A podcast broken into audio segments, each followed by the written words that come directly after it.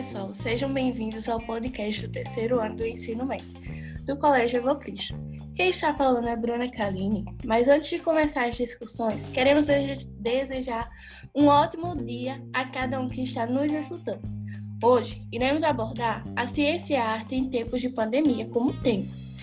E estaremos focando em informações políticas na pandemia, narrativas em conflitos, como principal assunto do nosso debate, e isso com o auxílio de quatro supervisores, sendo eles Tainá, Luciano, Alicia e Simone.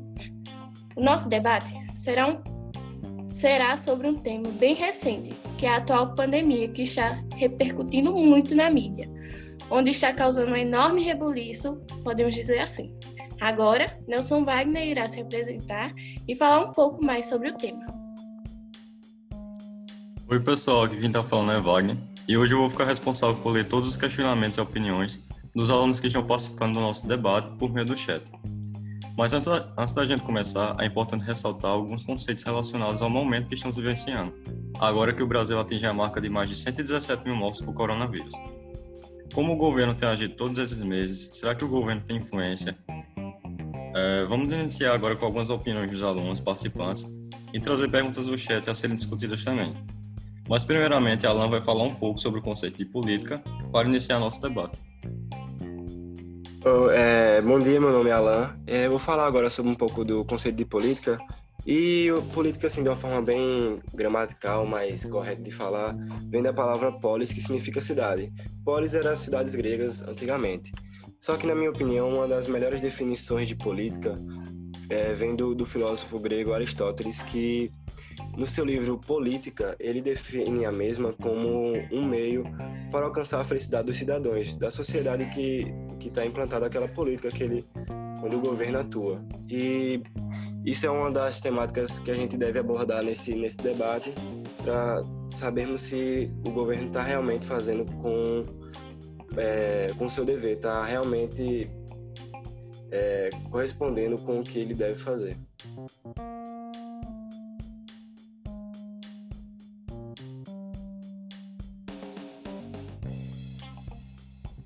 A gente vai começar o debate agora e já começamos com a primeira pergunta de Ana Carolina com relação ao tema que vai ser discutido hoje. Ela falou o seguinte: De acordo com esses conceitos de política que foi dito, qual seria o papel do governo para garantir a segurança da população? E aí, o que é que vocês acham? Pode falar, Eduardo. Bom, de acordo com o sexto artigo da Constituição Federal, a segurança é direito de todos e é dever do Estado. Então, é pertinente que o governo faça suas obrigações para garantir a segurança pública é, para todo mundo, entendeu? Como no meio de uma pandemia agora que a gente está que a gente tá reforçar bem a quarentena, enaltecer a importância dela. É, ter hospitais para receber os infectados e não infectados também, né, para não se prejudicar e as pessoas terem acesso a bons medicamentos é, proporcionados pelo SUS e essas coisas para garantir que todos estejam bens para lidar com a situação como essa que a gente está vivendo agora.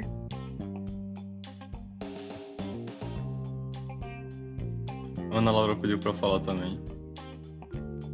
Sim, olá, meu nome é Ana Laura e todos podem perceber que existem pessoas que não estão obedecendo às regras, pessoas que vão para os lugares e não estão usando as máscaras. Infelizmente, isso está acontecendo. Com isso, o governo deveria obrigar em todos os locais a, a, ter o uso de máscaras e não apenas ir ficar na mão e ponto. Não é assim. Algo precisa ser acontecido porque muitas pessoas estão sofrendo então, deve sim acontecer algo. E pode ser que nos restaurantes, como já está podendo recorrer a eles, é, tudo bem, lógico que a pessoa tem que comer tirando a máscara, mas em outros casos, como a praia ou em outros locais, só em casos extremos, como se alimentar ou tomar uma água, algo do tipo.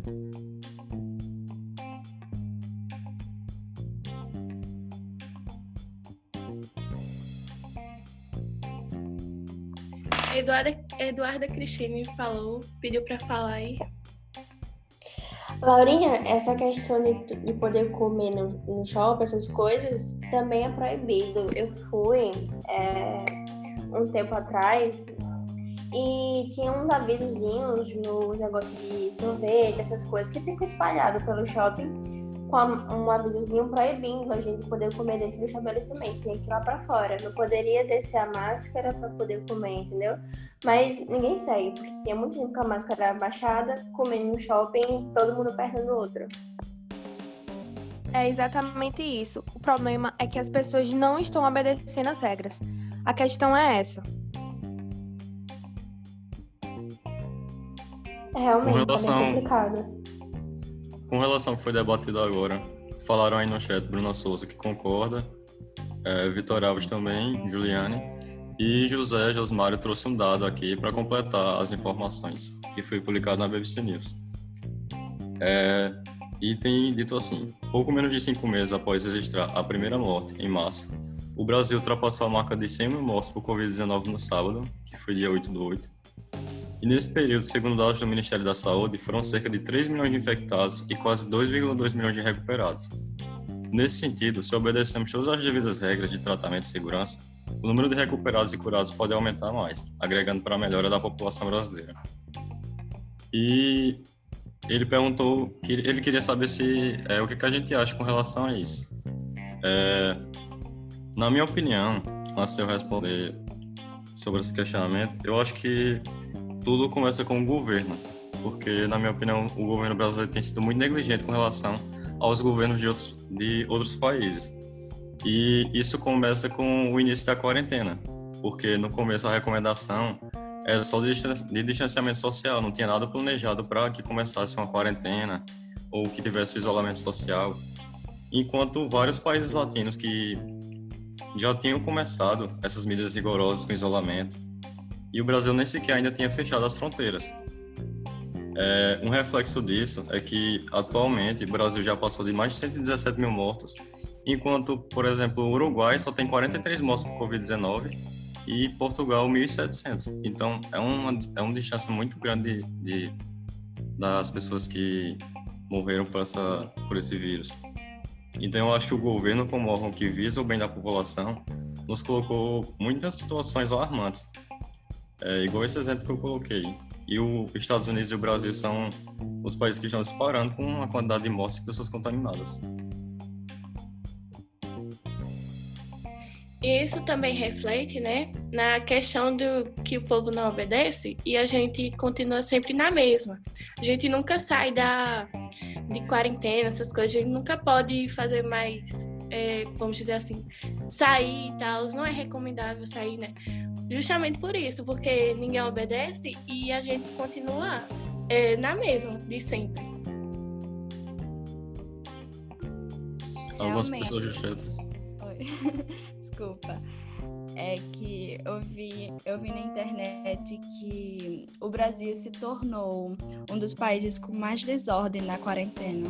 Isso realmente é verdade, porque as mortes nem chegaram a a cair, digamos assim, e já está aqui em João Pessoa mesmo, já está acontecendo flexibilização, sendo que, né, complicado. Realmente. É, com relação a isso também, algumas pessoas do chat concordaram aqui, é, Maria Luísa, Juliane também. E agora a gente pode partir já para outra parte, para outra parte do debate, né? Ou mais alguém quer dar uma opinião? Sim. Bruno é... Souza falou aqui no chat, ó. Se o Brasil tivesse iniciado realmente com a quarentena, eu acredito que esse caso não teria acontecido com tanta intensidade como você.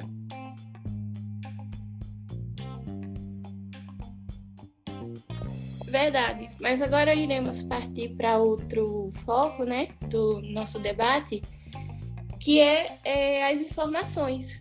E é, Nelson Wagner, você gostaria de falar um pouco sobre isso?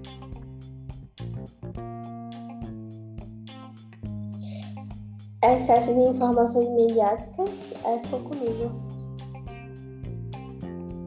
Não, informação. Informação. Só informação do da introdução. Ah, entendi. Desculpa. Eu posso dar o conceito aqui de informação e a gente pode partir para o debate. Sim.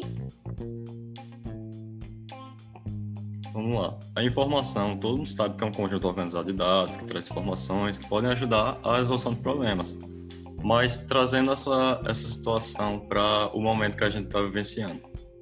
É importante discutir acerca de como elas podem ajudar a sociedade a se alertar a tudo que está acontecendo, além do isolamento social, além de suas casas, mas também o risco de cair em notícias falsas, né? Que é o que mais está ocorrendo nesse, durante, é, nesse período de pandemia. E eu queria lançar é, o que é que as pessoas que estão debatendo hoje acham com relação a essas informações, como elas afetam o que é está acontecendo, a saúde mental das pessoas, ou é, se pode cair notícias falsas, o que é que vocês acham?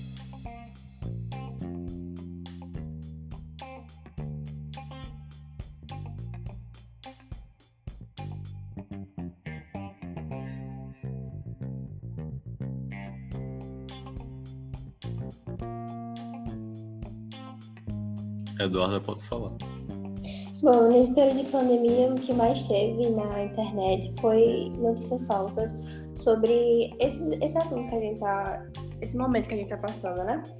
Nos Estados Unidos, uma família é, fez uma igreja chamada Gênesis II, onde eles alegavam que tinha uma cura para o coronavírus milagrosa, entendeu? E essa família foi pega.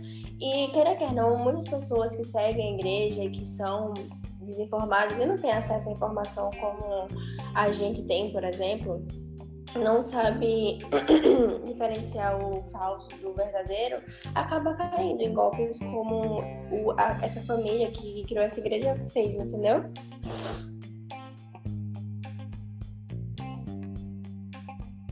Exatamente.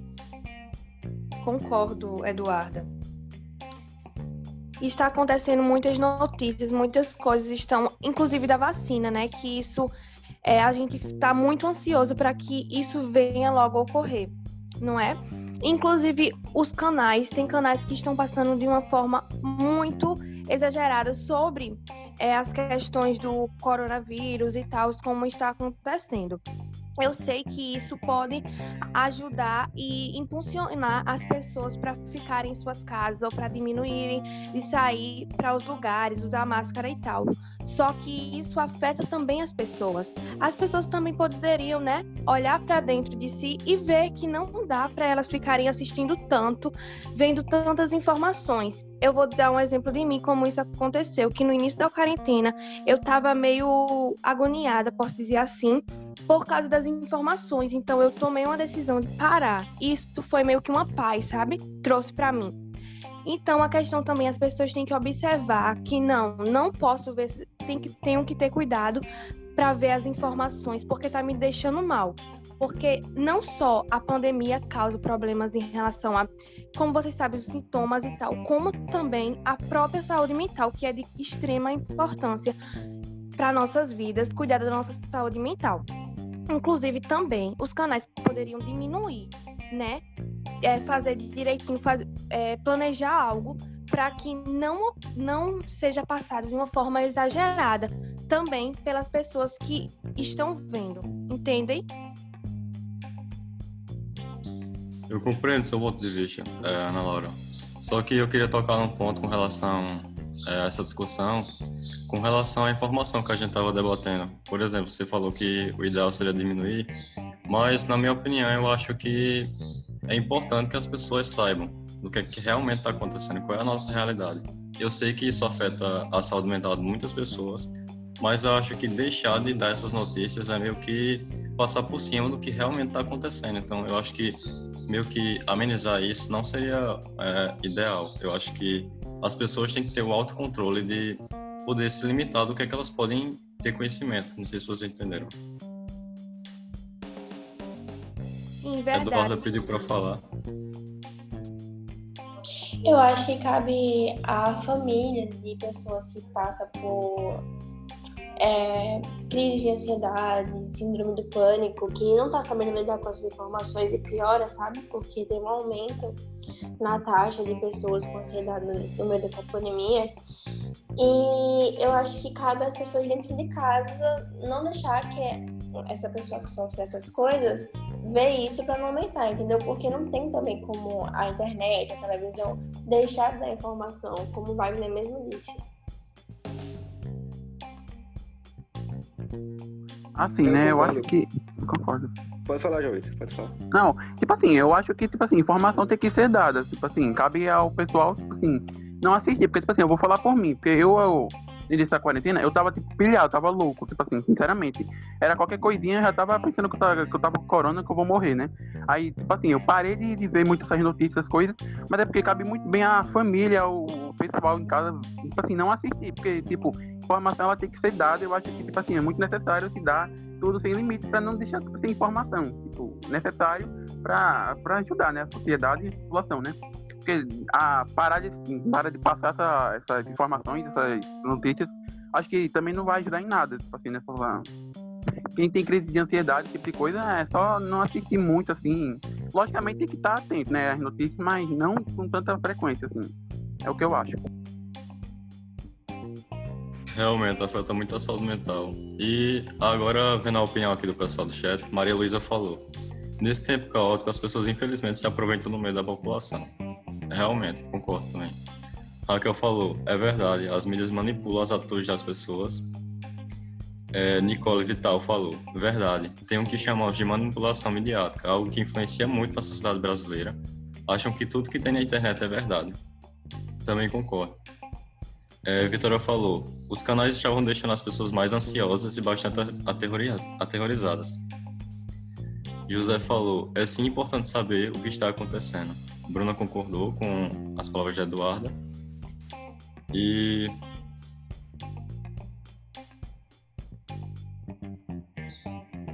Tainá perguntou aqui no, no chat: Vocês acham que expor essas notícias de forma intensificada não seria uma forma de conscientizar as pessoas sobre a gravidade do vírus ou não? É, na minha opinião, eu respondendo, foi justamente o que eu falei. Eu realmente acho que é muito importante que essas informações venham à tona para o pessoal, que não deixem de ser informadas, até porque teve um período aí que eu fiquei muito preocupado, que era com relação é, ao governo com a divulgação das informações. Que eles meio que estavam bloqueando isso antes que os jornais divulgassem. E isso é meio que como se estivesse mascarando a situação que a gente está vivendo. E eu acho que não é não é legal que isso aconteça. As pessoas devem saber o que é que está acontecendo. Até porque todo mundo está em casa. É, infelizmente não todo mundo, até porque o momento de flexibilização não podemos, né? Mas as pessoas que estão tomando cuidado em casa com as pessoas do grupo de risco precisam saber o que é está acontecendo do lado de fora. Eu concordo com esse ponto de vista que, que vocês abordaram, que com relação ao que a Tainá perguntou, é, não acho que a intensificada seja de, é uma forma correta, assim, se for assim uma intensificação, uma intensificação de forma correta. Mas existe muita desinformação nesse meio, porque não existe só pessoas boas que querem propagar, ah, você tem que usar máscara e tal, isso aqui vai ajudar você. Mas tem muita gente que propaga o mal. É, de acordo com o canal Tech, ele divulgou que mais de 800 pessoas morreram por causa da desinformação no meio dessa pandemia, porque tem gente colocando que metanol, se você beber metanol, você vai se curar. E tem gente que acredita, infelizmente, porque tá vendo tanta notícia que acaba que muitas coisas acre- acreditam em quase tudo. Só que tudo tem que ter uma base.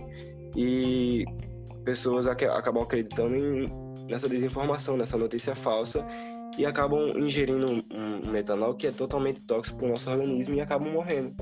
Não é que seja é, essa intensificação Realmente, de eu notícias concordo é muito também. bom. É, essa intensificação de notícias é boa, só que você tem que também adequar. Ah, estão falando sobre isso, eu vou conferir e tal, mas não se acumular muita coisa na sua cabeça para você também não ficar acreditando em tudo que você vê, o que passa na internet. Oi, eu posso falar? Aqui no meu não tem reação, não. Mas eu queria fazer uma pergunta para vocês em tal sentido. Temos mídias sérias, tá certo? Temos é, só ligar a televisão, a gente vê diversos tipos de, de matéria. Não estou falando de fake news, não estou falando de informação errada. Estou falando de intensificar essa informação. Tem canais aí que expõem essa pandemia, expõem o vírus de forma muito agressiva, que choca as pessoas, mostra o número de mortes, enquanto outros canais eles tentam suavizar essa notícia.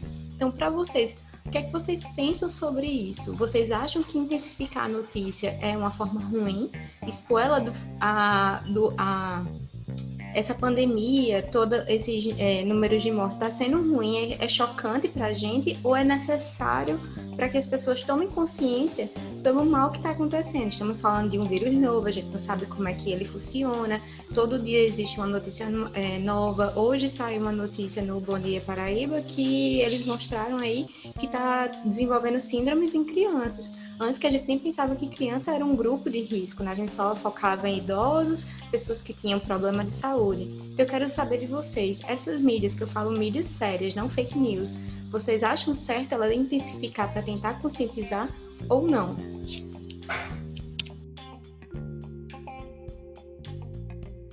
Era Fala que eu pra falar. Eita. Eu, tô, eu Eu- te levantando a mão faz tempo. Eu concordo, com, eu concordo com o Tainá. As mídias, essas notícias intensificadas, elas são sim muito necessárias. Saber onde onde está, onde está tendo mais casos, saber a quantidade de casos, a quantidade de mortes é necessário, porque assim que chegou o coronavírus, posso dizer assim, a gente não estava nem um pouco preocupadas quando estava na China, mas chegou no Brasil, a gente ainda ficou mais ou menos. Com o início da quarentena, a gente não estava tão preocupado, mas aí começou a subir os casos, subir as mortes, e aí sim a gente ficou realmente preocupado, porque é um número muito grande de mortes. Eu acho que, tipo, é muito bom você realmente estar sempre por dentro de tudo que está acontecendo. E além de você identificar as notícias, ah, tá morrendo tanto, tá morrendo tanto, eu acho também uma forma de você propagar essa, essa informação é como a pessoa se cuidar. Tem um programa na, na Globo, eu não sei se está passando ainda, mas se eu não me engano, todo dia de manhã, bem cedinho, passava um programa sobre várias inúmeras medidas como você podia ter para você se proteger, é, como usar a máscara corretamente. É, isso, tudo isso é muito importante. Eu acho que intensificar e sim de uma forma correta, não só propaganda, ah, tá morrendo tanto, tá morrendo tanto, tá morrendo tanto.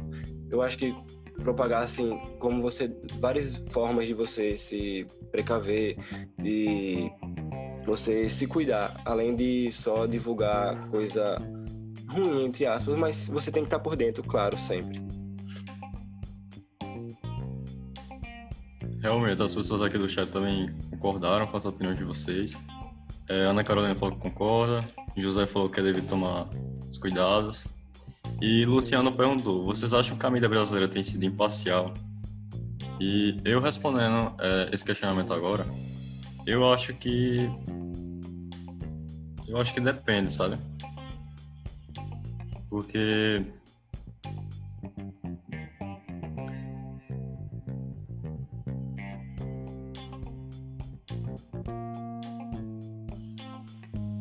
É, Mi quer falar depois, é, de dar a minha opinião aqui. Com relação à questão da imparcialidade da mídia, é, na verdade eu concordo, né? Analisando bem a pergunta, porque se a gente for analisar, nem todas as pessoas têm acesso à tecnologia, como todo mundo sabe. É, nem todas as pessoas, as pessoas têm disponibilidade para assistir a televisão ou ter um tempo para parar e poder perceber o que é está acontecendo. Até porque hoje em dia o meio que a gente mais usa para se informar são as redes sociais. E muita gente não tem condições de estar tá acompanhando. Não sei se vocês compreenderam. A Almi pediu para falar. Concordo, Wagner. É, também eu, eu ia falar essa parte que o Wagner falou, né? Talvez tenha sido imparcial por essa parte aí, de não suprir é, a todos a informação, né? Nem todos tem, chegam a essa informação se torna imparcial porque, tipo, não tem também um incentivo do governo a levar essas informações às pessoas, entendeu? É aquela mídia na televisão, no celular, que não tem acesso acaba ficando sem as informações.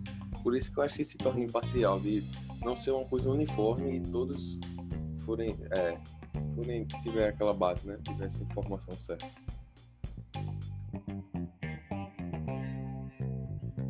Alan pediu para falar também. Eu, não, eu queria só entender a pergunta do, do Luciano, porque eu não sei se ele quis falar em relação a que as, as jornais estão divulgando a pandemia da mesma forma, se todos estão dando a mesma importância, ou tem gente que tem algumas mídias que estão sendo mais. é, como se fosse botar pano, não sei qual o sentido. Gostaria que, se possível, Luciano pudesse me explicar.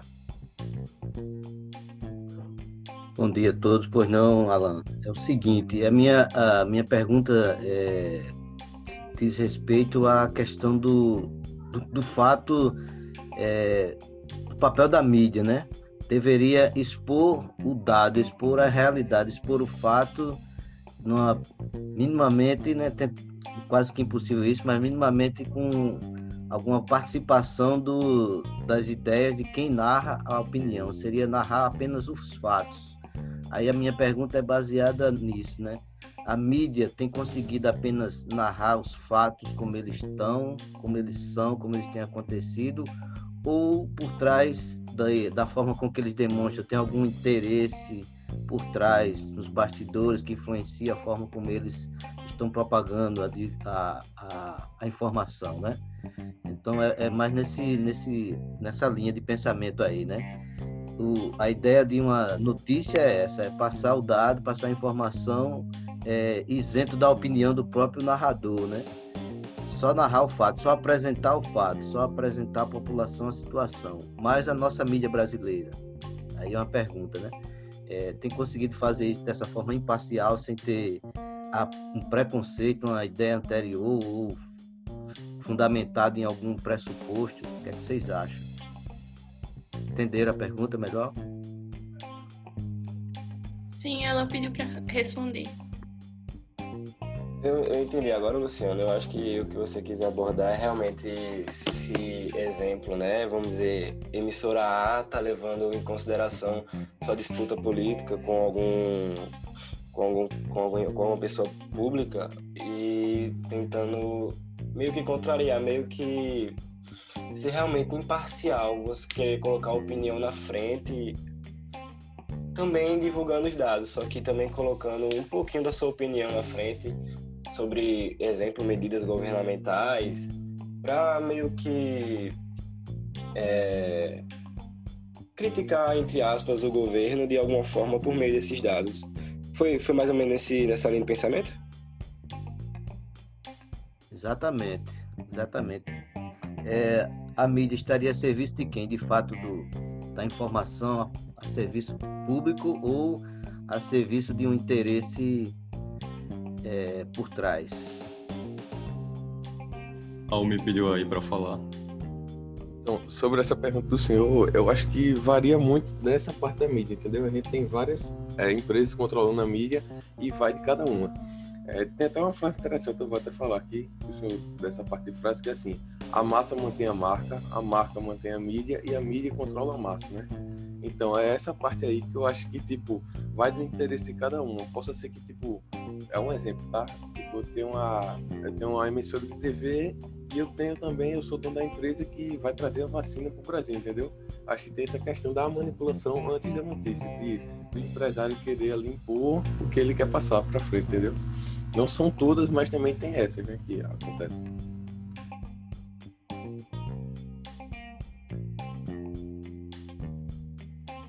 Agora partindo aqui pro pessoal do chat, dando as informações dele, né?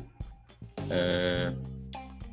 Raquel lançou uma pergunta aqui. Ela falou: Nós sabemos que excesso de informação sobre a pandemia desenvolve diversos problemas para a saúde mental. Diante disso, para vocês, qual a postura deveria ser tomada para reduzir o número de pessoas afetadas com de informações midiáticas?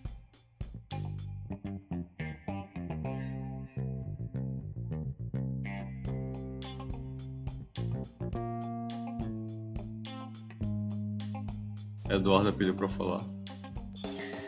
Eu acho, é como eu falei, as pessoas que têm problema ansiedade, depressão, essas coisas, devem se manter o máximo resguardadas, se sabe que vai fazer mal, entendeu? Porque a mídia, as coisas não vão parar da informação. Então cabe a cada um se cuidar, entendeu? Principalmente aqueles que são mais sensíveis a essas coisas, para que não aconteça de piorarem, é, entrar numa depressão profunda e ter várias crises de ansiedade no meio da pandemia. Porque a OMS notificou que o Brasil, antes mesmo desse período que a gente está vivenciando, o Brasil era um dos líderes de mais pessoas que sofriam crise de ansiedade no mundo. E após isso, é, o número aumentou, entendeu? Então, eu acho que cada um tem que tentar cuidar da saúde mental, porque a gente não pode simplesmente pedir que a mídia diminua o que eles estão postando para que a gente tenha acesso à informação. É, as pessoas têm que ter, queira quer não, a consciência de saber que aquilo vai fazer mal e não fazer, entendeu? Não ir atrás de se encher de informação e, perceber que aquilo ali vai lhe prejudicar. Vitória trouxe aqui no chat uma informação para complementar o que o Dudu estava falando aí, e foi o seguinte: segundo dados da Organização Mundial da Saúde, OMS, o país tem o maior número de pessoas ansiosas do mundo, 18,6 milhões de brasileiros, 9,3% da população, conviveu com o transtorno. Frente a isso, o sensacionalismo nas redes de televisão são constantes e agravam o problema. E dando a minha opinião com relação ao que a Vitória trouxe aí de dado, a gente volta para aquela questão que já foi discutida, né? Que cabe às pessoas ter um autocontrole do que elas podem ver, do que elas podem se informar, mas que a informação real não deixe de ser colocada em, em, na realidade da gente. Verdade. É, agora a gente vai partir para outro foco do nosso debate e vamos discutir um pouco das influências socioculturais. Laurinha, você pode nos definir?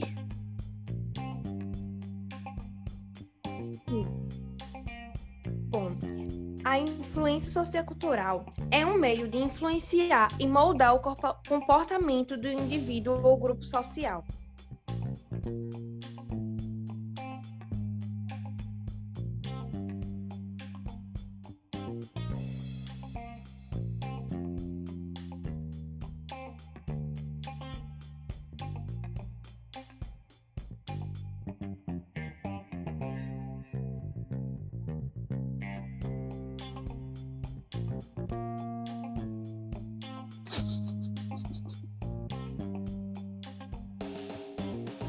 rapidinho, continuando, é, diante disso, diante dessa definição, durante a pandemia, é nítido o grande impacto da influência que figuras públicas possuem, uma vez que os mesmos minimizam a ação do vírus e o isolamento da sociedade.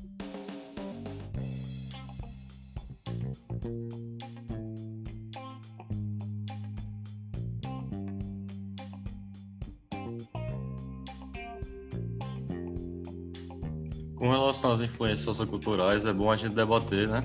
É, o papel do, do, presidente como uma figura pública, como ele tem se comportado para influenciar a população, é, como as pessoas também que, que trabalham com a mídia, é, os influências digitais, eles podem influenciar também as pessoas né, a se comportarem, porque a gente viu muita, é, muitos problemas na pandemia de famosos se aglomerando e, querendo ou não, de uma forma indireta, isso influencia muitas pessoas. Né? Influencia sim, né? Porque as pessoas é, próprias dizem, né? Se nem os famosos que são famosos estão seguindo essas medidas, né? É, quem somos nós para seguir? E muita gente é, se baseia nisso e não não consegue seguir essas medidas justamente por causa das influências do, da mídia, né? Porque muitas vezes é, eles saem, né? Chamam gente, fazem festa, e isso vai piorando, né, a consciência das pessoas. Bom, é o seguinte, é, como todos sabem, a figura pública ela tem uma grande influência, né, é, na questão da, da sociedade, porque o número de seguidores é muito maior do que nós aqui que estamos conversando.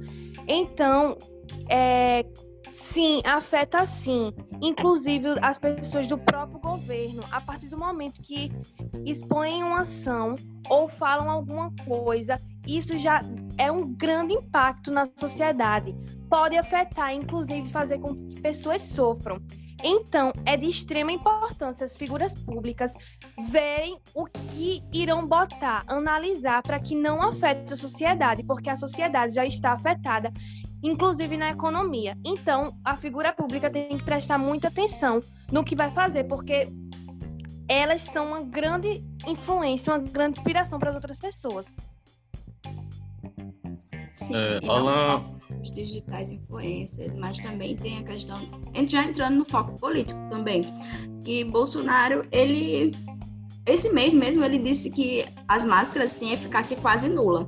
E aí os apoiadores dele concordaram com, com o que ele disse, falaram que as máscaras não têm nada a ver, já, isso já esse mês com a quantidade de mortes que existe, sendo que já é ci- cientificamente comprovado que as máscaras ela reduz a quantidade de partículas virais expelidas e, portanto, ajuda a conter o avanço da pandemia. É, Alan pediu para falar aí, mas antes de da gente continuar com esse debate, eu queria lançar logo a pergunta que fizeram aqui no chat, voltando já para essa questão do assunto. É, Maria Luísa colocou, partindo desse pressuposto, do que a gente tinha comentado até agora, de que forma vocês acreditam que essas figuras públicas têm afetado o cumprimento do distanciamento social? E concordando, tipo, com todo mundo, realmente uma figura pública, ela tem muita influência sobre tudo que a, tudo quem vê, ela vai se sendo influenciada. Realmente isso é um ponto que ninguém tem como discordar.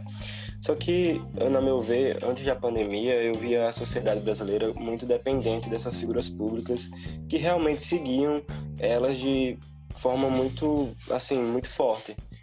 E eu vi, só que depois dessa pandemia, é, as pessoas começaram a se solidarizar com muito, porque realmente viram, devido a estar muito ligado à informação, viram que através dessa informação que realmente essa pandemia é algo muito sério e passaram a meio que não seguir tanto essas pessoas públicas, porque eu acho que como vocês já viram na internet, em, em jornais, que muitas pessoas da mídia mesmo é, saem de casa, fazem festa, foram à quarentena, como foi o caso da Gabriela Pugliese, que ela realmente ela saiu da quarentena e foi bem no início e deu uma festa. E a sociedade participa ali da mídia dela, que segue ela, repudiou ela totalmente. É, ela foi realmente perdeu muito patrocínio por causa disso. E felizmente ela não, ela não conseguiu influenciar a maioria de seus seguidores. E ela acabou sofrendo várias retaliações porque ela furou a quarentena. E no meu ver é como a população brasileira está reagindo mais essa essa figura pública. Ela tá quando ela, essa pessoa faz algo errado a sociedade pelo menos a grande maioria tende a não seguir mas realmente tem uma uma porcentagem uma pequena parte que realmente segue, infelizmente, atitudes errôneas, como realmente você não usar máscara e seguir uma figura pública que diz que não é para você usar máscara. Infelizmente, realmente isso acontece. Verdade, é. Infelizmente acontece, apesar de, vamos supor, a maioria não seguir o que o que essas figuras públicas fazem, mas existem pessoas, outras pessoas que acabam fazendo. Então, a questão, como eu falei anteriormente, a, as figuras públicas devem analisar, inclusive as suas próprias ações, porque, querendo ou não, acaba influenciando outras pessoas. Então, seja numa minoria, por um, pode causar outras consequências muito piores.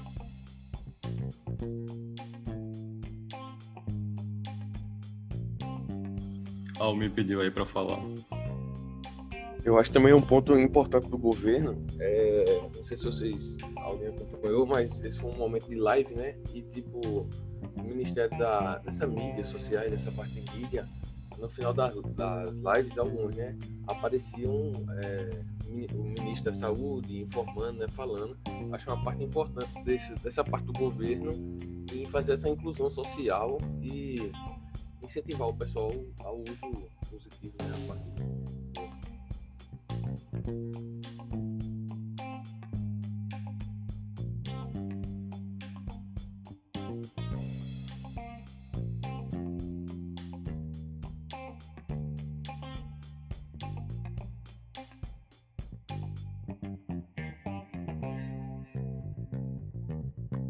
A Assim como Raquel falou, né, lá no chat, é, algumas pessoas idolatram as figuras públicas.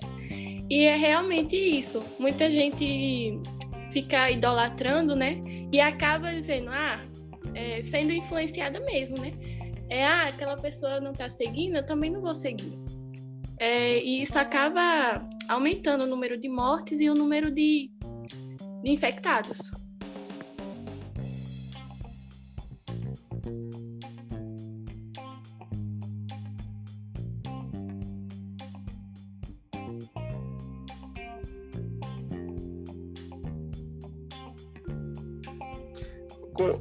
Relação ao que Tainá falou no chat, ela perguntou se essa política do cancelamento é, de influenciadores realmente é eficaz ou não.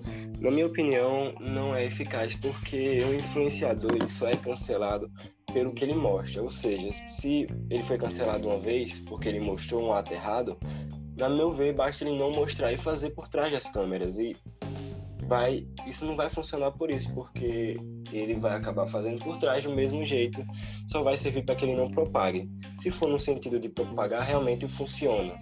Mas se for no sentido de mudar a opinião dele, eu acho que não. Eu vou ler aqui a pergunta que a professora Tainá mandou aqui no chat. Falando nisso, o que vocês pensam a essas políticas de cancelamento com esses influenciadores? Acha que é eficaz ou não dá em nada?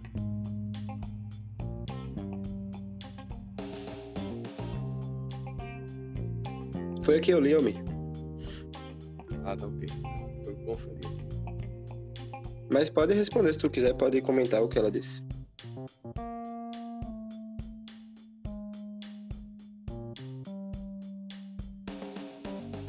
Antes que alguém comenta aí, deixa eu ler o pessoal aqui do chat, né? Que eles estão falando também. A Raquel falou: algumas pessoas idolatram as figuras públicas e por isso acabam se prejudicando de diversas formas. José concordou com Raquel, Carol também, Vitória, Bruna, Juliane. E com relação a essa pergunta, respondendo na minha opinião, eu acho que o cancelamento hoje em dia talvez não tenha tanta utilidade. Porque é só perceber em diversas situações, não só com relação é, ao pessoal que está furando a quarentena, podemos dizer assim, mas outras diversas situações que os famosos tiveram que ser cancelados. É, depois que passa um tempo, é como se a situação tivesse amenizado e as pessoas meio que esquecem o que realmente aconteceu. E as, muitas vezes até esses próprios famosos não aprendem com os próprios erros, só peçam, tipo, só pedem desculpas pelo momento ali, como se tivesse tudo resolvido.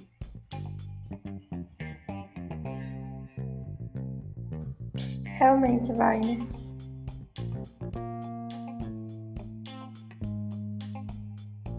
A Alicia comentou no chat. Eu vejo muitos influenciadores que, de forma positiva, ajudam a propagar a importância da quarentena, por exemplo.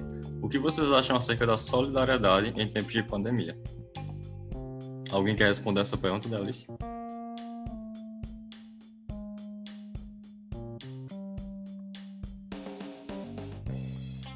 Alan pediu aí para responder. É, com relação a essa pergunta da Alice, foi o que eu tinha comentado antes, que realmente tem gente que influencia para o bem também, que acaba solidarizando e acaba influenciando o bem das outras pessoas. Como você propagar que é bom ficar em casa, a hashtag fica em casa, é, acaba influenciando também as outras pessoas e quando elas veem atitudes contra isso, se elas realmente estão seguindo essa, esse, esse influenciador que propagou bem, quando ele vê alguém que não quer isso, que está furando, ele realmente tenta não seguir, tenta não compartilhar, como acontece muito nas mídias.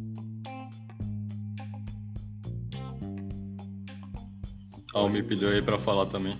Essa parte que a Alice quis mudar era solidariedade em geral, né? Não só nessa parte de, né? Eu acho altamente importante porque a gente sabe que existe uma desigualdade social gigantesca né, no nosso país. Eu acho que é de extrema necessidade, não só agora, em tempo de pandemia, mas em todos os tempos de qualquer tempo, né? Você ajudar o próximo é um tipo, acolhedor e bom para o desenvolvimento do nosso país, né? Em geral. Exatamente. E, tipo, é, nessa pandemia, é, felizmente, muitas pessoas estão ajudando, sabe? Porque eu vi que várias pessoas estão desempregadas e então está sendo um baque muito grande para a vida dessas pessoas. Então é de extrema importância que as pessoas que estão com condições e tal é, ajudem aquelas pessoas que não têm, entende?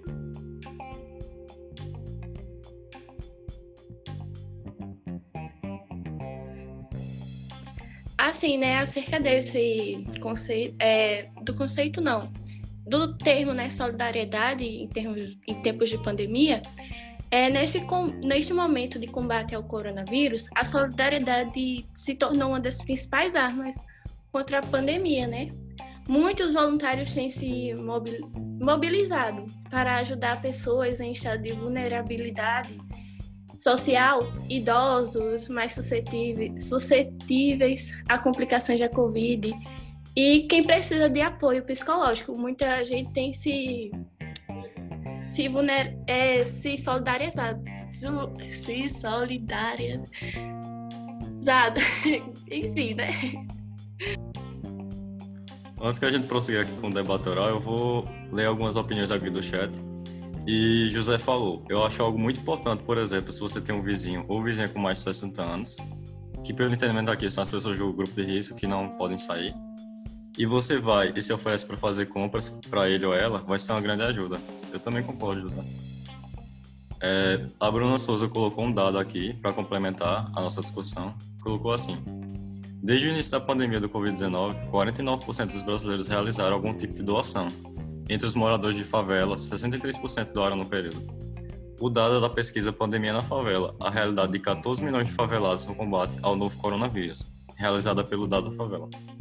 O levantamento, que entrevistou mais de 3 mil moradores de 239 favelas em todos os países, apontou que em todo o país, apontou que os moradores dessas favelas são mais solidários em diversos contextos, de tomar conta dos filhos de outras pessoas enquanto os pais estão trabalhando, até a divisão da cesta básica com o vizinho que não tem o que comer. E o que ela perguntou o que, é que a gente acha disso. É, antes, se alguém quiser responder, eu vou dar um pouco da minha opinião. É, é, é, como o que todo mundo aqui já, já discutiu acerca disso, né? Que a solidariedade é muito importante nesse, é, nesse período, e principalmente nessa, nessa, nesse tipo de região, porque a questão da desigualdade social é, e de uma certa, uma certa falha, sabe, na economia do país, já é um problema que o Brasil vem sofrendo há muito tempo. Então, se a gente parar para pensar nessa pandemia, o que é está acontecendo, eu acho que as coisas é, se intensificaram, tipo, para algo muito pior. Então é muito importante que as pessoas se ajudem, mas ao mesmo tempo também respeitem o distanciamento social. Verdade.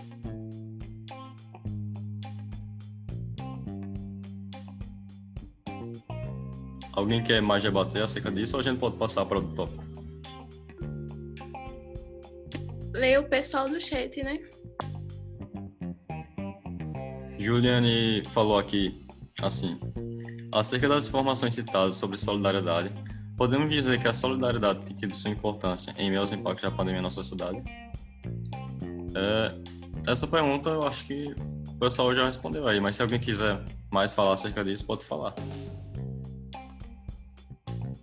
Senão a gente pode passar para a próxima pergunta. É, Tainá falou aqui no chat. Observamos falar muito em solidariedade em lives. Solidariedade em lives. Esse tipo de solidariedade pode ser entendida como uma nova forma de cobrar shows, uma vez que esses artistas ganham com patrocinadores, visualizações e acesso ao canal. É, respondendo a, a isso que, que Tânia falou no chat, na minha opinião, eu não sei das outras pessoas, mas na minha opinião eu acho que não, até porque é, essas lives estão ajudando, né? segundo os cantores, né, os artistas que estão se apresentando com essas lives. Eu acho que o pessoal está tendo um uma forma de entretenimento nessa pandemia e o dinheiro está sendo destinado às pessoas para poder ajudar. Então, eu acho que essas lives estão tá sendo muito importantes. Alan pediu aí para falar a respeito disso. É, eu concordo com, em partes, assim, como o Tainá falou, tá sendo bom pros dois lados, porque querendo ou não, quem tá fazendo live não pode dizer que não tá ganhando dinheiro. Não sei se vocês já viram o patrocínio de Gustavo Lima, é meio milhão de reais.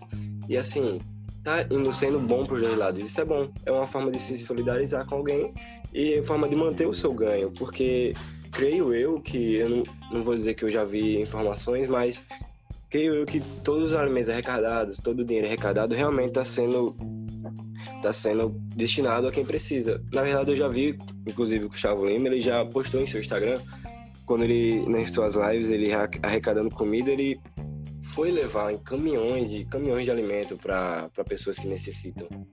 E realmente é uma questão muito boa, porque está sendo bom para os dois lados. Não tem como dizer que os, quem está fazendo não está ganhando também, mas está. Mas como também quem precisa está ganhando, então é algo que está sendo muito bom.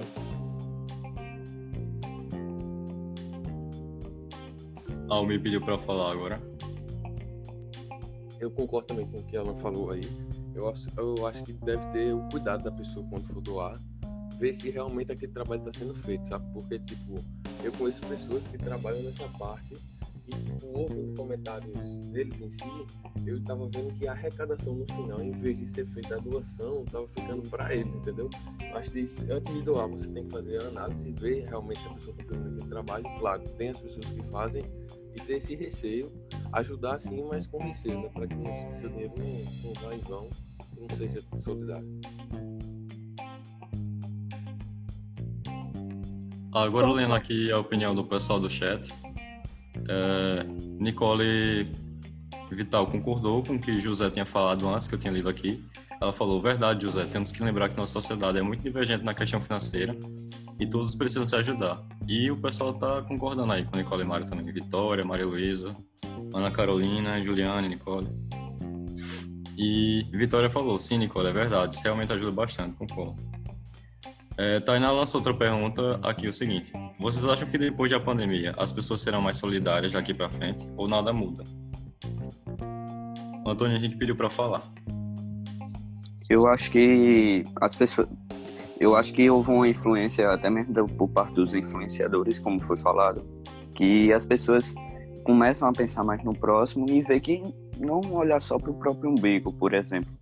E fazer doações, como por exemplo uma amiga minha que uma colega minha que participa de um grupo de, de pessoas que arrecadam alimento, roupas e até mesmo brinquedos para doar lá no centro e ajudar as pessoas. Cada um pensando, ajudando de qualquer forma, doando, doando um, pouco que seja já ajuda. Com certeza, Riquinha. Numa época como essa de pandemia que a gente está vivendo, o mais importante é todo mundo se ajudar para que quando chegar ao fim disso, as coisas sejam encaminhadas, pelo menos. Alan pediu para falar. Mas a questão de como Tainá falou é, é bem duvidoso, porque não é a primeira vez que a gente passa, assim, no mundo em geral, não é a primeira vez que a gente passa por uma pandemia, né? A gente já passou, é, assim, anos atrás pela gripe espanhola, né? foi outra pandemia grave no mundo e mesmo assim, o, depois disso tudo, ainda acontece disputas políticas é, no meio disso, brigas políticas no meio disso. Assim, eu espero, como todos nós, esperamos que depois disso todo mundo se torne um pouquinho mais humano mesmo, que todo mundo tenha é, seja mais solidário com o próximo, com quem precisa, que quem precisa hoje não vai deixar de precisar depois dessa pandemia. Quem está quem é necessitado financeiramente, por exemplo, que recebe auxílio emergencial, tá, tá recebendo muita cesta básica. Mas depois disso, talvez ele precise também. E eu acho que alguns programas deveriam realmente continuar. Essas lives seriam bom, às vezes, ter uma arrecadar alimento para alguém. Seria muito bom. Antes que a gente prossiga aqui, algumas pessoas também estão pedindo para falar. É, Raquel falou o seguinte no chat. Respondendo Tainá, acho que todo mundo sai dessa pandemia um pouco diferente. Espero que cada vez mais humanos. É, Nicole Vital falou: É verdade, Raquel. Visto que o mundo inteiro passou por um momento difícil, todo mundo tende a se ajudar, nem que seja o mínimo. E Vitória também concordou com Raquel. Com verdade, Raquel, concordo. Realmente queria que as pessoas saíssem dessa quarentena melhor. É, antes que eu faça a pergunta que o Luciano colocou aqui no chat, é, algumas pessoas pediram para falar, então podem falar aí. Bom, eu quero só realmente dizer que eu acredito que aquelas pessoas que não ajudavam antes continuarão ajudando, né? Que muitas pessoas que não ajudavam antes estão ajudando nessa pandemia. Então eu acredito que vai continuar assim. É, possa ser que, a, que aqueles que já ajudavam parem, porque acho que esse tempo de pandemia é algo muito. Muitas pessoas, infelizmente, podem sair piores.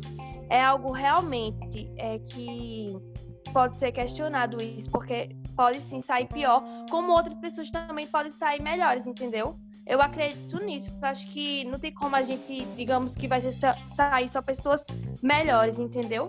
Mas eu acredito que sim. As pessoas que não doavam antes continuam, é, irão doar, sabe? Depois dessa pandemia. Eu acredito nisso. Eduardo pediu para falar também. Eu acho que depois desse período de pandemia, e durante também, as pessoas aprenderam a ser mais empáticas e se colocar no lugar do outro, entendeu? Isso ajudou muito para que as pessoas começassem a se ajudar. Então, como, mesmo, como Laurinha mesmo falou, quem antes não ajudava e começou a ajudar, espero que continue ajudando, porque as pessoas vão continuar precisando, mesmo após esse período é, que a gente está vivenciando, entendeu? Principalmente por causa de tudo que está acontecendo agora. E a questão financeira, é, alimentícia, que muita gente de baixa renda precisa agora, entendeu? Então é importante que as pessoas aprendam a ser mais empáticas e se solidarizar ainda mais com o próximo.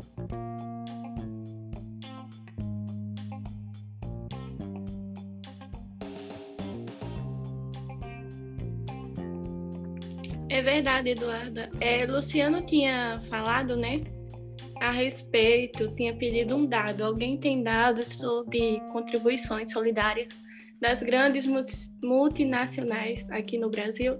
Juliane mandou um dado aqui que falava sobre. É,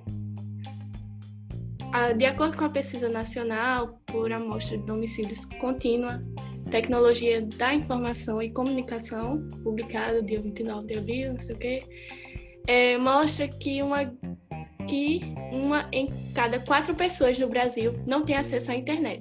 Em números totais, isso representa cerca de 46 milhões de brasileiros que não acessam a rede. Assim, podemos perceber que, mesmo com todo o avanço tecnológico, o número de pessoas que não possuem acesso à internet e dispositivos eletrônicos ainda está muito elevado. Realmente, é isso que Juliane mandou aí, é realmente verídico, né, nos dias atuais. Agora, a Juliane colocou um dado com relação, ainda mais intensificada com a questão da solidariedade. Ela colocou: grandes empresas brasileiras têm anunciado doações para ajudar no combate ao coronavírus. Entre as companhias e grupos que já se ofereceram recursos em espécie ou insumos em infraestrutura estão Itaú, Verdal, e várias outras empresas aqui que ajudaram. Isso foi respondendo a pergunta do Luciano, o dado.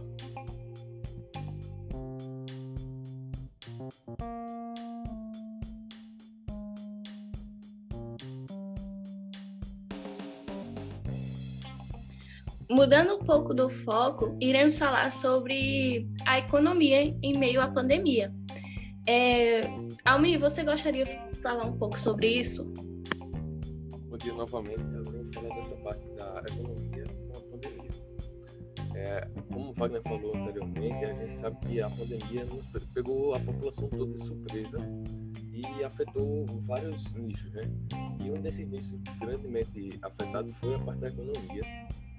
É, segundo um dado divulgado pela BBC News, junto com o Ministério da, da Economia, 860 mil postos de trabalho já foram fechados e 1 milhão e 100 mil empregos já foram perdidos. É algo altamente preocupante para a nossa realidade, porque aumenta ainda mais a desigualdade social, mais empregos são perdidos e o mercado assim acaba ficando cada vez menos forte, entendeu? Não tem tanta competência. Um desses, eu vou falar agora aqui, é o que chegou a causar por conta da pandemia essa, esse descaso na economia a foi o isolamento social, como fazia com que as pessoas ficassem em casa, não saíssem ao comércio, e assim foi baixando cada vez mais o rendimento dos comércios e indústrias. A segunda parte foi com as empresas fechando e, e algumas atuando com operações parciais, né, não, abrindo totalmente. É, e as empresas não podiam funcionar por causa do isolamento social, o que foi afetando cada vez mais a produção e a liquidez de faturamento. Outra parte foi o desemprego, a suspensão de contrato e corte de jornada da população.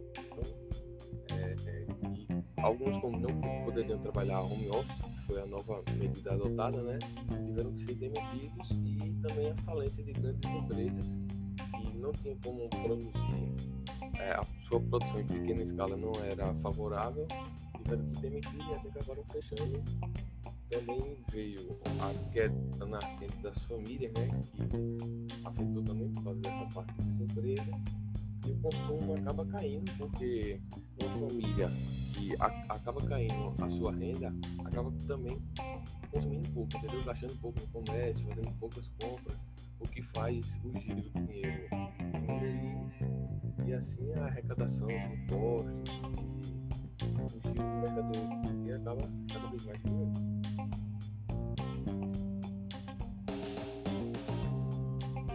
Obrigado, Amei, por ter dado esse conceito. E para a gente continuar com o nosso debate com relação à economia, nesse momento de pandemia, é, Ana Carolina colocou aqui no chat uma, um dado e uma pergunta.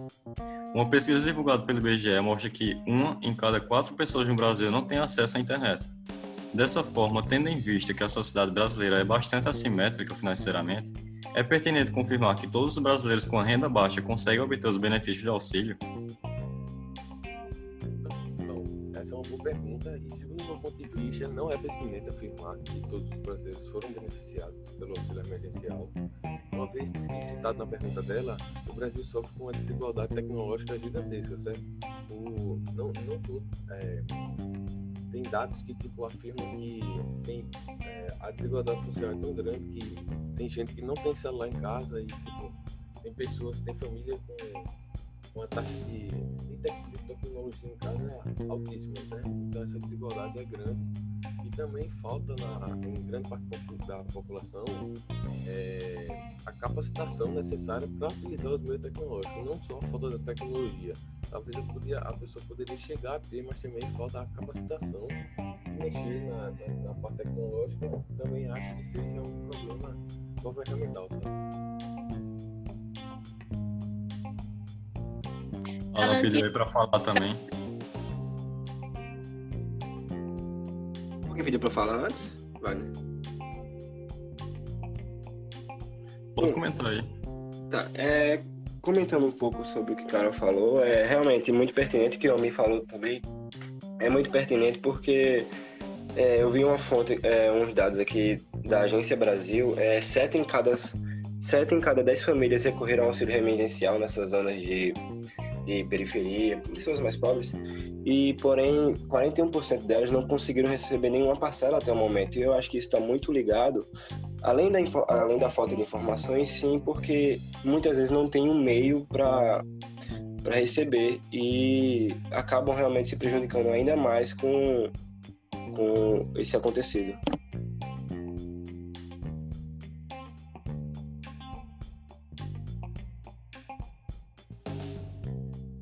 E também, como Malu acho que falou agora no chat, ela, ela falou sobre alguns números de, de empresas que fecharam. Eu também vi uma notícia sobre isso, que muitas empresas fecharam, muitas. Só que, a mim também falou isso no começo, a gente tem que frisar que não foi empresa de grande porte. Não foi aquela empresa que você passa assim na rua e vê, olha como essa empresa é grande. Não foi ela que fechou, foi a de pequeno porte. E uma das, dos dados que eu vi é do UOL. Ele informa que 99,2% de todas as empresas que fecharam no Brasil eram de pequeno porte. E essas empresas de pequeno porte são que têm até no máximo 49 empregados. Ou seja, além de não, nunca vai afetar o grande. Então, também uma campanha muito legal que está na internet é, em vez de comprar no, no, grande, compre no pequeno, naquele que é do, da esquina, que é que realmente vai precisar. E isso também é um ponto muito bom a ser abordado. É, também complementando com relação a, aos benefícios, né, que perguntaram aí se todas as pessoas com renda baixa conseguem obter os benefícios, é, eu acho que é uma questão bem complicada, até porque quando no início da pandemia a gente estava debatendo acerca da, do valor que seria o auxílio, né, 600 reais atualmente, é, muitas pessoas é, entraram em conflito, até porque é, se fosse depender do governo, no começo o valor nem seria esse, seria 200 reais, como a gente sabe de acordo com as notícias. E esse valor só foi para 600 por causa do, do Planalto, né? E das autoridades que foram enfrentar é, essa decisão. Então, eu acho que se com 200 as pessoas não conseguiriam fazer nada, com 600 ainda já é complicado. Imagina se as pessoas não tivessem recebendo esse auxílio durante a pandemia. Seria uma situação bem complicada. É, e com relação ao acesso, não só à internet, muitas pessoas estão tendo dificuldades para ainda, né, para conseguir esse auxílio, que são as burocracias relacionadas ao CPF, muitas outras coisas. Agora, dando parte daquilo no que o pessoal está falando no chat, as pessoas concordaram aí com o que a Alan falou, Vitória, Juliane, Carol. É, vamos agora para uma próxima pergunta sobre a economia também.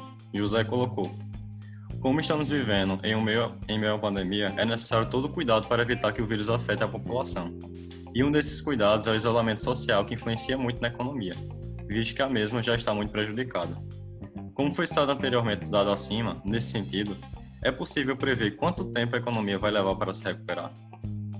Alguém quer responder essa pergunta? Então, essa parte da recuperação da economia é bem complicada e, do meu ponto de vista, eu acho que vai de governança, sabe? Acho que vai depender de cada país e das atitudes tomadas por cada, cada presidente. E aí deve ao Ministério né, da, da Economia, junto o seu presidente, achar o melhor tipo de. de é, como falo? É, agora eu me enrolei, mas a melhor melhor a parte administrar isso formalmente. Então, eu tinha visto que na internet que a economia brasileira ela deve ser uma das que mais vão levar tempo para se recuperar após essa pandemia. Foi um dado da Capital Economics, alguma coisa assim. Enfim, é, essa consultoria ela classificou os países em quatro grupos dos que correm mais risco de uma de uma retomada muito atrasada e o Brasil, ele está no grupo daqueles em que o custo fiscal do combate ao coronavírus vai colocar os índices de dívida pública em uma trajetória insustentável perto disso. Então, não se pode dizer ao certo quanto tempo irá demorar para a economia se restabelecer, mas de acordo com o um relatório feito por essa, essa consultoria, ele, ela fala que as repercussões do forte aumento da dívida podem atrasar a recuperação de alguns países, incluindo Itália e Brasil, por uma década ou mais.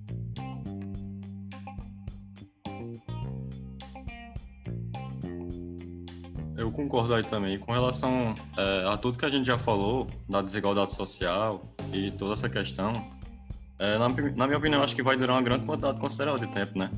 Para que a economia possa voltar, até porque, como, como já falaram aí, a, a economia já, foi, já é um problema que o Brasil vem sofrendo há muito tempo, com relação a vários fatores. E uma coisa que aconteceu nessa quarentena, que é para a gente refletir também, é com relação às pessoas que estão aumentando sua renda. Por exemplo, eu li uma notícia no UOL que 42 bilionários brasileiros aumentaram sua, sua fortuna, e enquanto outras pessoas estão perdendo emprego, enquanto outras pessoas estão é, sem condições, passando necessidade, precisando da ajuda de outras pessoas. E é uma questão a ser muito debatida da desigualdade social também, até porque enquanto uns estão só crescendo, outras pessoas estão ficando numa situação muito crítica. É, vendo aqui o que o pessoal do chat está falando, é, a Alicia perguntou: levando em consideração tudo isso que vocês já falaram, eu queria saber quais as perspectivas de vocês em relação ao futuro pós-pandemia, de um modo geral economia, política e sociedade. Alguém quer começar a responder? Ana Laura pediu aí para responder. Pronto, Alicia. Acho que a gente já comentou sobre em relação à sociedade. Como eu falei, vou repetir agora.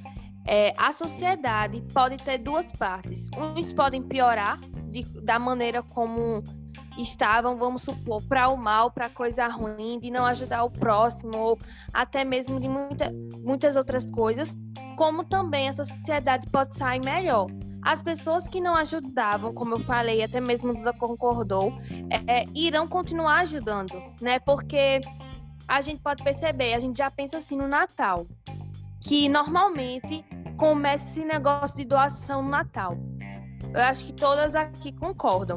É, a questão é que este ano, é, 2020, os, as pessoas que já planejavam fazer algumas outras coisas quebra, quebrou muito o que eles pensavam em fazer. Então, eu acredito que, do mesmo jeito, em relação a isso, é, mostrando sobre o Natal, eu acredito que as pessoas que ainda ajudavam no Natal não vão mais continuar só ajudando no Natal, porque o ano não se resume apenas em dezembro, o ano se resume no, no ano, no, todos os meses, né? Então eu acredito que a pessoa passa fome todo o tempo, o, di, o ano todinho e não só em dezembro. Então essa questão que a sociedade pode meio que ser um, um impacto quanto a isso de Natal, porque veio esses dias aqui, né, nesse tempo de pandemia, eu tenho pensado sobre isso, em relação que as pessoas só querem ajudar em, no Natal, entendeu? Então é isso. A Bruna Souza falou aqui no chat com relação à pergunta de Alicia, foi o seguinte. Ela falou, sim, até porque o Brasil já sofreu de uma grande crise antes mesmo da pandemia, e essa pandemia fez com que mais de milhares de pessoas ficassem é, com a situação de desemprego. Realmente, tudo que a gente já comentou aqui, a Bruna também concorda aí. É, e antes da gente continuar com a questão da, das perspectivas para o que vai acontecer é, depois da pandemia, a gente vai responder só mais uma pergunta aqui da Nicole, para a gente poder encerrar nosso debate. Nicole Vital colocou: Como sabemos, a vacina é algo pertinente atualmente, algo que a população mundial quer de imediato. Com isso, é impossível notar uma disputa, é possível notar uma disputa política das vacinas em que os países querem ser os primeiros para obtê-las. De que maneira vocês acham que essa competição pode prejudicar na produção delas? Então, é, respondendo essa pergunta de Nicole, eu acho que o governo em si brasileiro não pode ter muita interferência, né? Até porque é uma questão histórica, né? Essa questão de disputa de, de tecnologia, de vacinas, é algo que já vem acontecendo há muito tempo no mundo e não seria diferente atualmente. Então, por exemplo, eu, é, Estados Unidos versus União Soviética na Guerra Fria, a disputa da tecnologia e muito mais. E hoje em dia essa questão da disputa das vacinas, até porque, como o Nicole já falou aí, é algo que muita gente está querendo logo, é, eu acho que é normal. Então o governo brasileiro não pode ter muita interferência. Mas é importante ressaltar também um dado aqui, a questão que o Brasil é um dos países que tem mais doses reservadas de vacina. Algumas pessoas pediram aí para falar, pode falar.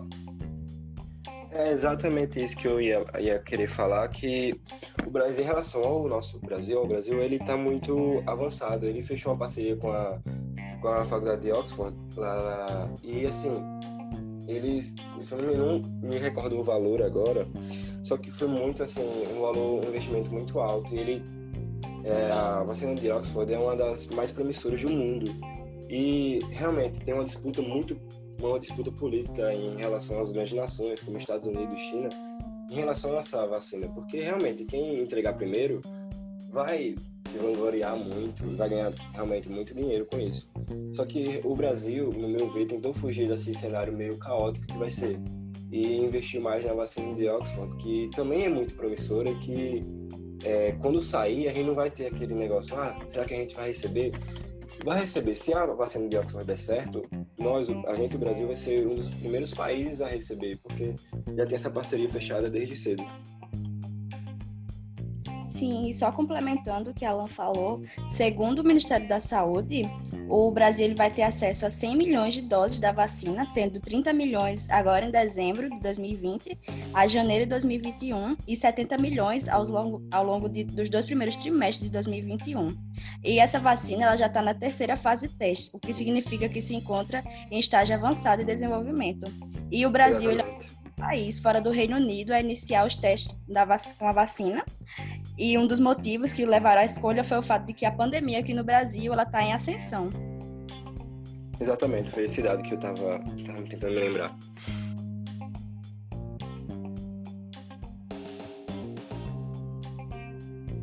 Raquel falou aqui no chat um dado para comentar e foi o seguinte: segundo informações dadas pelo site Galchas, na primeira quinzena do mês de agosto a Rússia confirmou o registro da primeira vacina contra o coronavírus, mesmo sem todos os tipos usuais. Ela se chama Sputnik 5, eu acho, e já começou a ser produzida. A busca por uma vacina se tornou uma versão repaginada e arriscada das corridas espacial e nuclear daquele período.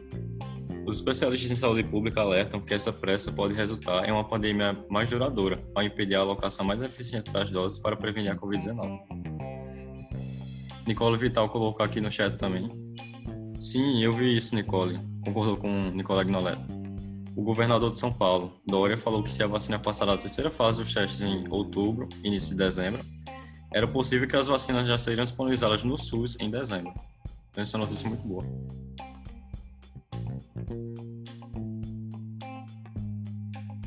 Com certeza. Notícias que aquecem nosso coração. Mais alguém tem alguma coisa para comentar a respeito, debater? A questão das vacinas, a disputa das vacinas. Senão a gente já pode partir para as perspectivas que cada um aqui tem com relação ao que vai acontecer depois dessa pandemia. Não, acho que não, mas é só para ressaltar mesmo. Acho que essa disputa, né, essa competição entre os países pode até um, sair como um ponto positivo para a população. Apesar desses países não estarem visando o bem da população, eles estão fazendo com que essa vacina seja criada mais rápido. Não vejo porquê do governo intervir nessa disputa. Mas, enfim, é, vamos partir para para as per, per, per, perspectivas. É, Antônio, você poderia falar um pouco? É, bom, é, as, as perspectivas é, relativamente eu teria ideia, como mesmo Laurinho e Bruna falaram. Vai ser muito difícil depois da, do que acontecer. Apesar de eu não estar muito confiante que esteja muito perto que isso termine. Porque dá, é nitidamente dá para ver pessoas é, desrespeitando a quarentena, como por exemplo aconteceu sábado passado um, uma aglomeração de muitos jovens na orla de Cabo Branco, que até apareceu na mídia então é muito difícil a gente é, conseguir imaginar quando é que isso vai acabar. Mas é, em questão da economia, eu penso que através dessa pandemia muita gente acabou perdendo emprego, mas também conseguiu se renovar na internet, vendendo, é, fazendo seu próprio trabalho. Como, como por exemplo até minha mãe, que começou a vender as coisas pela internet. Sim, e já pegando a tua fala sobre economia e sobre minhas perspectivas, eu poderia dizer que, por um lado, na medida que essa pandemia paralisou quase todo o consumo, ela também criou uma recessão econômica gigantesca, criando também uma consciência sobre a solidariedade mundial, sobre o fato de que todos nós estamos juntos estamos juntos. E além disso, os ecossistemas estão se regenerando devido à queda nos índices de poluição e na melhora da qualidade do ar e do ambiente como um todo. Por outro, ainda não imagino como será o mundo pós-pandemia, visto que todos estamos com receio da ideia de um novo normal, entre aspas, até porque sempre que ouvimos a palavra pandemia era comum a gente associar a uma era medieval, como a pandemia da peste negra. E hoje estamos vivendo um momento histórico sem ideia alguma de como e quando isso tudo passará.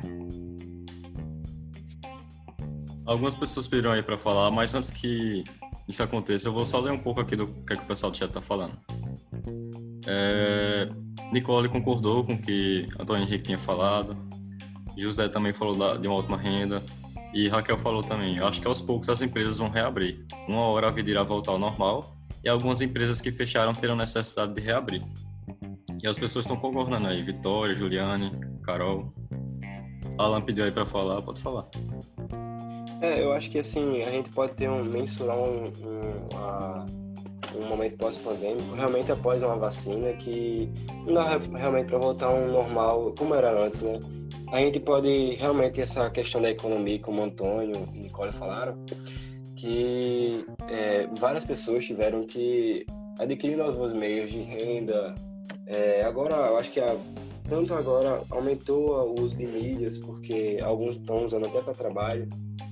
E em relação à sociedade, eu acho que realmente um, um ponto importante seria a gente se tornar mais solidário em relação ao próximo. E a política, eu espero que, assim, não foi um tema abordado por nós, mas uma coisa que não foi muito boa foi a troca de, de cargos do Ministério da Saúde em um meio pandêmico como esse. Eu espero que a política veja, é, tenha aprendido que depois, após isso, que em momentos de crise, não dá para você ficar tendo disputas bestas e realmente focar no que é necessário.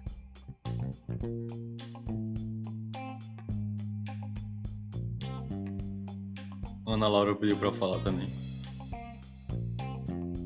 Bom, é o seguinte, em relação à economia, é que até Riquinho falou sobre que até a mãe dele começou a vender, né? É, na internet e tal. Eu acredito que tem até pessoas que, em relação também à solidariedade, que outras pessoas vão sair melhores, outras pessoas vão sair piores. E vão ajudar e vão parar de ajudar. Eu acho que também em relação à economia vai ser assim também. Pode ser assim também. Porque muitas pessoas estão se reinventando, estão criando é, maneiras para obter é, dinheiro para ajudar sua família e tal. Então eu acredito que sim. Eu não posso dizer que é, a economia, enfim, todos ser, estão sendo prejudicados, não. Eu acredito que aqueles que não tinham, não, não estavam obtendo dinheiro, estão obtendo agora, entendeu? Eu acredito que pode haver isso sim na questão do país brasileiro, nesse tempo de pandemia. A Maria Luísa colocou aqui no chat. Concordo, acredito que a pandemia abriu espaço para o Brasil sair da posição de um dos maiores países com índice de desemprego. Ana Carolina também comentou: acredito que depois dessa pandemia terá uma renovação na obtenção de renda. Eu concordo também com o pessoal.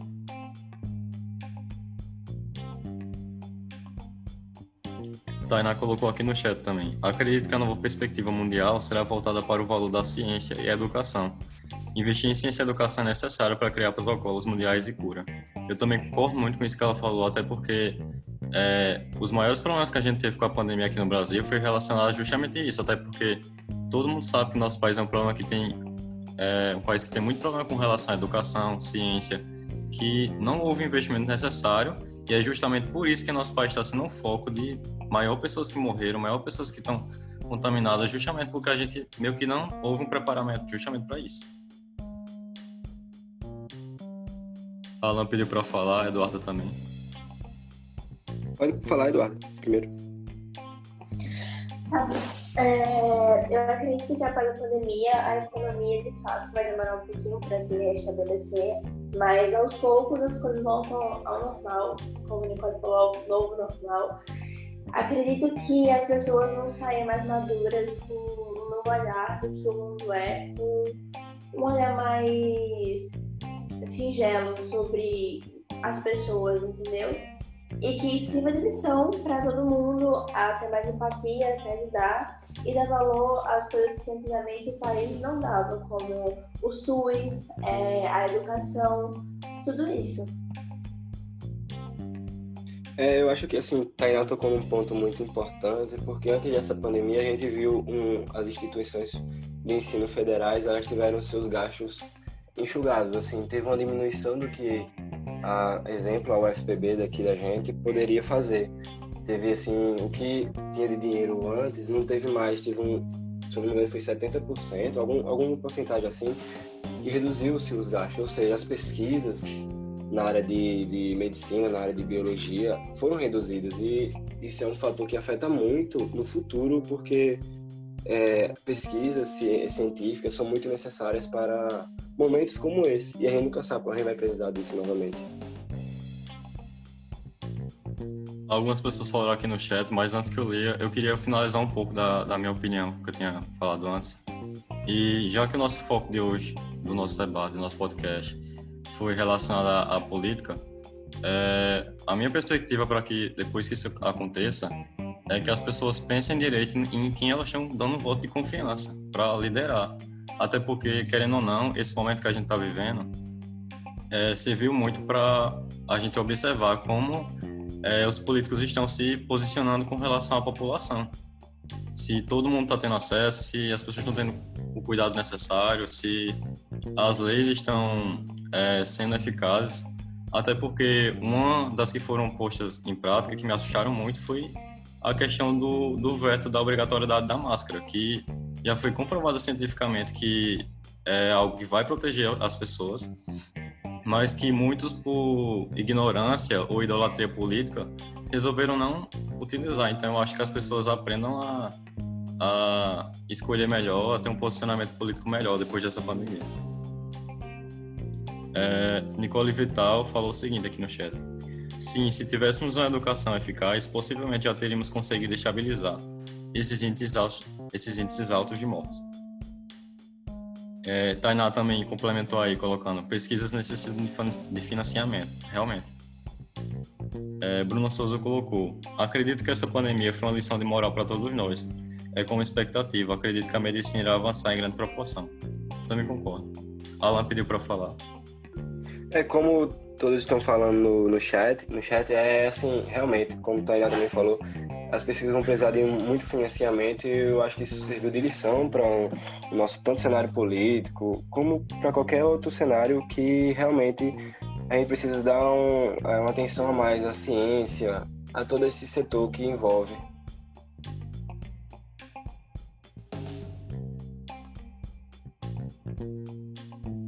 Pessoal aí também está concordando, o Vitório concordou com Bruna. É, Bruna falou, e as pessoas poderão sentir mais empatia com as outras. Juliano também concordou. E Raquel falou, acho que serviu para vermos a importância das pesquisas. Também concordo. Mas alguém tem algum posicionamento com relação ao que acha que vai acontecer depois dessa pandemia?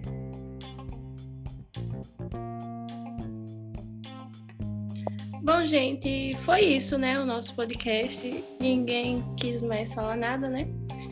Mas enfim, o nosso podcast vai chegando ao fim. Espero que todos tenham gostado e feito bom proveito de cada discussão feita por nossa turma. Por último, quero agradecer aos nossos professores e à nossa coordenadora que nos auxiliaram. E é isso.